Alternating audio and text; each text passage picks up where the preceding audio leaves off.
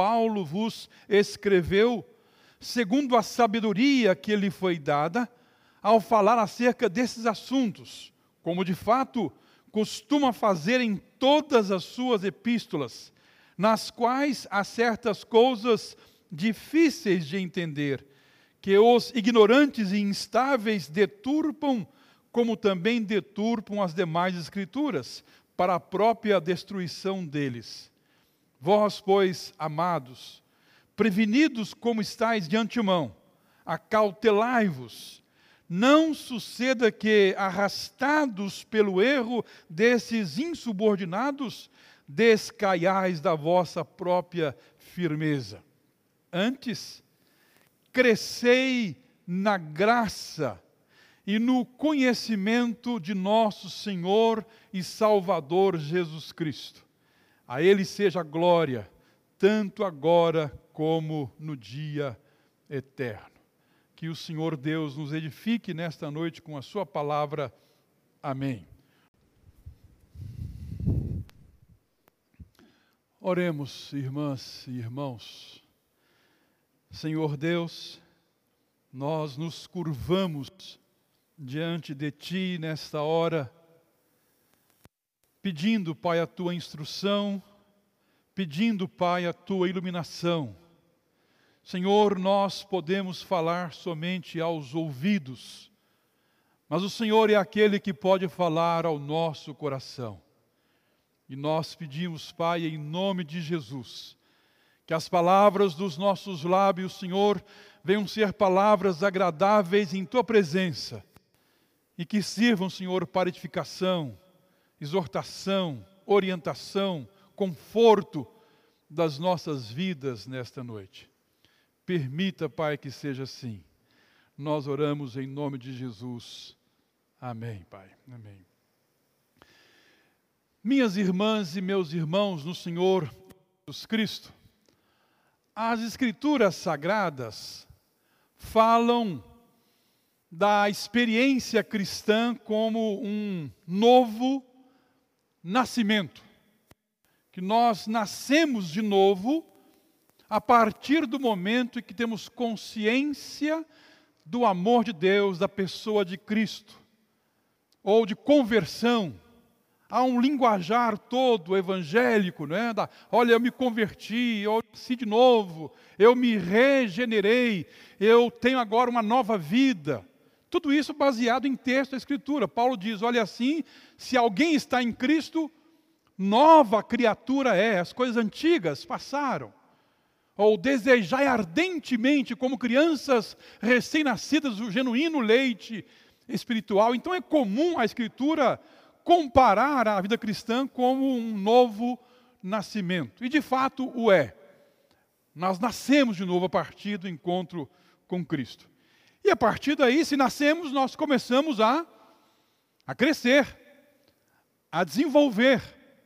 E o nosso maior desafio como cristãos que nasceram de novo é exatamente esse crescimento espiritual na vida que nós, na nova vida que nós recebemos em Cristo. Às vezes, alguns não crescem. Às vezes, alguns começam a ter deficiência em sua vida, e essa deficiência vai se alastrando, às vezes invadindo a própria vida da igreja. Por exemplo, eu olho, quando eu olho hoje para a igreja evangélica como um todo, a gente percebe um certo um certo raquitismo, uma deficiência na vida cristã da própria igreja de muitos cristãos. Porque falta-lhes esse crescimento. O texto que nós lemos faz parte da segunda carta de Pedro. Nesse capítulo terceiro, Pedro está falando, é, porque algumas pessoas começaram a falar que o Senhor Jesus não voltaria mais. O Senhor Jesus está demorando muito. Então começou a ser falado isso, inclusive na igreja, que o Senhor Jesus estava demorando. Então Pedro escreve: Meus irmãos, meus irmãos, como é que o Senhor Jesus pode estar demorando? Se o nosso conceito de tempo é um e o conceito de tempo é, de Deus é outro. Então Pedro diz: olha, há uma coisa que nós não podemos esquecer: que para Deus Um dia é como se fosse mil anos. E mil anos como se fosse um dia. Então, quando nós tratamos de tempo de Deus, nós não compreendemos. Porque para Deus pode ser que não passou ainda um dia. Para nós já passou mais de dois mil anos. O nosso tempo é um e o tempo de Deus é outro. Então Pedro vai escrever a carta: olha, o Senhor não retarda a sua vinda. É que o tempo é dele e é um tempo diferente do nosso. Mas nós devemos viver de tal forma que quando chegar o dia do seu retorno, sejamos pegos sem nenhuma mácula, irrepreensível por o nosso comportamento. E aí, no final da sua exortação, ele vai falar onde nós devemos crescer. A minha plateia aqui hoje, quase todos vocês são pessoas já vividas, não é? cristãos de longa data, cristãos que às vezes estão tendo que colocar óculos, cristãos, cristãos que estão tendo que aumentar a letra porque não estão enxergando mais, cristãos que estão com os cabelos brancos ou perdendo os cabelos, como alguns que eu vejo aqui, não é? Então, alguém pode perguntar, pastor, aonde é que eu, ao longo dos meus mais de 40 anos, mais de 50 anos, de, aonde, é, aonde é que eu preciso crescer? Já sou uma pessoa tarimbada, já sou um cristão experiente, já li a Bíblia mais de 10, 20, 40 vezes. Lá em Carangola tinha uma senhora que tinha lido a Bíblia 96, 96 vezes. 96 vezes. Aonde é que nós precisamos crescer. Vida cristã. Crescer onde? Segundo Pedro, na vida cristã, crescer onde? Ele vai dizer: antes crescei na graça. Crescei na graça. Meus irmãos e minhas irmãs, nova relação que nós temos com o Senhor Deus, esta nova relação que nós temos com o Senhor Deus, ela é, ela é totalmente, ela é plenamente baseada na graça de Deus. Na teologia nós aprendemos que graça é o que mesmo? É um favor imerecido. Eu creio que é uma definição simples, mas perfeita do que é graça de Deus. É um favor que eu não mereço, é um favor imerecido, ou seja, relação com Deus, eu não mereço absolutamente nada. Mas tudo que eu tenho e sou, tenho e sou pela graça de Deus, favor que eu não mereço. E às vezes nós esquecemos disso e paramos de crescer na graça de Deus. Antes, crescei na graça. Se você tiver um pouquinho mais de tempo, comece a semana a, por exemplo, reler as cartas de Paulo. Não são muitas. Leia Romanos, 16 capítulos. Leia Coríntios, 15 capítulos. 2 Coríntios, 10 ou 12 capítulos, Filipenses, Colossenses, você vai perceber que em todas as cartas, em todas elas, ele fala abundantemente da graça de Deus. Da graça de Deus. Pedro também, mas Paulo, sobretudo. Ele sempre que vai se despedir da igreja, a graça do Senhor Jesus esteja com vocês. E Pedro aqui, sei na graça. Às vezes nós esquecemos disso. E quando nós esquecemos disso, meus irmãos, nós esquecemos que nós somos igreja, esquecemos que somos criatura, e às vezes queremos tratar as pessoas com ódio, com rancor, porque a graça de Deus deixa de atuar em nós. Um dia uma pessoa chegou e disse, pastor, eu admiro o senhor. O senhor é uma pessoa muito boa. Aí eu falei assim: minha irmã, eu não sou bom. Não existe uma pessoa boa. Nós não somos bons. A bondade que, que às vezes há em nós é fruto da graça de Deus nas nossas vidas, e se Deus retirar a graça dele, nós vamos mostrar toda a nossa miserabilidade, toda a nossa corrupção, toda a nossa maldade. Então eu não sou bom, mas eu preciso da graça de Deus na minha vida. Onde eu preciso crescer. Ailton, crescei na graça. Igreja de Americana, crescei na graça do nosso Senhor, esse favor imerecido. As pessoas gostam de ter perguntas para o pastor. Pastor, fulano de tal é uma pessoa que já morreu, ele foi salvo. E o fulano de tal dito teve uma vida terrível.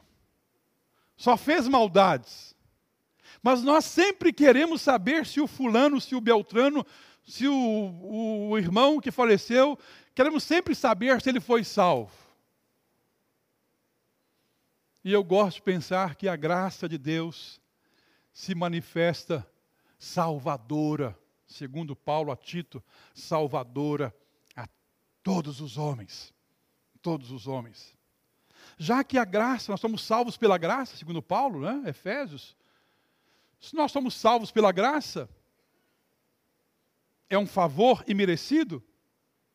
Esse favor que ele estendeu a mim, pode também estender ao outro que só fez maldades. E a salvação, meus irmãos, a salvação não é das pessoas, não é assunto nosso. É assunto da graça de Deus. Então, para de perguntar isso, né? Flantal foi salvo? Como se o pastor soubesse disso, né? É graça. É onde eu preciso crescer. Antes crescei na graça. Meus irmãos e minhas irmãs, eu creio que do, do menor ao maior, do mais novo ao mais velho, todos nós aqui precisamos crescer na graça do Senhor Jesus Cristo. Vida cristã. Crescer onde? crescer na graça. Em segundo lugar, vida cristã, crescer onde? No conhecimento de Jesus Cristo. Crescei na graça e no conhecimento de nosso Senhor e Salvador Jesus Cristo. Meus irmãos, Pedro termina a sua carta rogando aos irmãos, ou desejando que os irmãos que receberiam a sua carta crescessem nesses dois aspectos, na graça e no conhecimento da pessoa do Senhor Jesus Cristo. Eu penso que a igreja, a nossa igreja, a igreja evangélica brasileira, precisa conhecer muito o Senhor Jesus Cristo nós precisamos conhecer muito o Senhor Jesus Cristo. Os evangélicos que eu tenho encontrado por aí, meus irmãos e minhas irmãs, não conhecem absolutamente nada a respeito da pessoa santa, bendita e augusta do Senhor Jesus Cristo. E quando nós deixamos de conhecer a pessoa bendita de Jesus, nós deixamos de conhecer o próprio Deus. Ele é Senhor, Ele é Salvador. Osés vai dizer: conheçamos e prossigamos em conhecer o Senhor. Também Osés, capítulo 6, versículo 6. Misericórdia Deus quer, pois misericórdia quero e sacrifício e o conhecimento de Deus, ao invés de, de holocaustos. Quando nós paramos de crescer no nosso conhecimento de Jesus Cristo, nós começamos a desvirtuar a nossa própria fé. Em algum momento da história da igreja, a igreja parou de conhecer o Jesus Cristo E quando ela parou de conhecer Jesus Cristo, ela passou a perseguir pessoas. Ela passou a matar pessoas. Ela passou a queimar pessoas. Qualquer pessoa que apresentasse um certo erro de doutrina, essa pessoa ia para a fogueira. E quem queimava era a própria igreja. Essa semana, um pastor batista de São Paulo foi expulso da convenção batista do Brasil. Porque falou algumas coisas que às vezes nós não concordamos. Expulsos, expulso. Não vai ser queimado. Mas algumas pessoas, se pudessem, queimariam o pastor Ed René Kivitz. Sabe por quê? Porque nós paramos de crescer no conhecimento de Jesus Cristo. E meus irmãos e minhas irmãs, quando nós deixamos ou paramos, estagnamos no conhecimento do, do nosso Senhor Jesus Cristo, nós ficamos violentos, nós odiamos, nós nos distanciamos uns dos outros. O Senhor Deus quis ser um de nós. Ele, sabendo da nossa capacidade de ir até Ele, e nos amando de tal maneira, Ele se faz carne. Em linda noite, como cantou aqui o Hélio. Veio ser um de nós. Passou a ser homem. Eu penso que às vezes Deus quer que nós não percamos a nossa humanidade. Às vezes nós estamos pensando tanto em Deus, ou queremos ser tão igual a Deus, que nós estamos perdendo a nossa humanidade. Quando eu olho para Jesus Cristo, eu estou olhando para Deus e ao mesmo tempo olhando para um homem. 100% Deus, 100% um homem. Como nós cantamos aqui, me ajuda, Senhor, a olhar com, com o teu olhar. Meus irmãos, a palavra cristão, cristão, nós somos chamados, nós somos chamados de cristãos, pequenos Cristos. Eu preciso, eu preciso me parecer cada vez mais com o Senhor Jesus Cristo. E às vezes, infelizmente, as pessoas olham para nós e não estão vendo nada de Jesus nas nossas vidas. Antes, crescei na graça e crescei no conhecimento. O apóstolo Paulo, numa de suas cartas, também fala isso, Efésios. Efésios capítulo 4, versículos 13 e 14, texto que todos nós deveríamos saber de cor. Efésios 4, até que 13, até que todos cheguemos à unidade da fé e do pleno conhecimento do Filho de Deus, à perfeita varonilidade, à medida da estatura de Cristo, para quê? para que não mais sejamos como meninos, que não cresceram, que não amadureceram, que são agitados de um lado para o outro e levados ao redor por todo o vento de doutrina, pela artimanha dos homens, pela astúcia com que induzem ao erro. Então, quando eu conheço de Cristo, quando eu cresço nesse conhecimento de Cristo, eu evito cair na artimanha dos homens. Crescer. Crescer onde?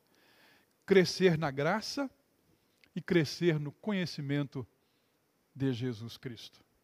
Meus irmãos, eu quero confessar aqui que eu preciso deste crescimento na minha vida. Eu preciso crescer na graça. Eu preciso crescer no conhecimento de Jesus como Senhor e como Salvador. Eu quero esse crescimento para a minha vida. Que a momento da Eucaristia que nós iremos celebrar possa nos ajudar nesse crescimento, crescer na graça e no conhecimento de nosso Senhor e Salvador Jesus Cristo. Amém, meus irmãos? Amém. Que o Senhor Deus nos abençoe.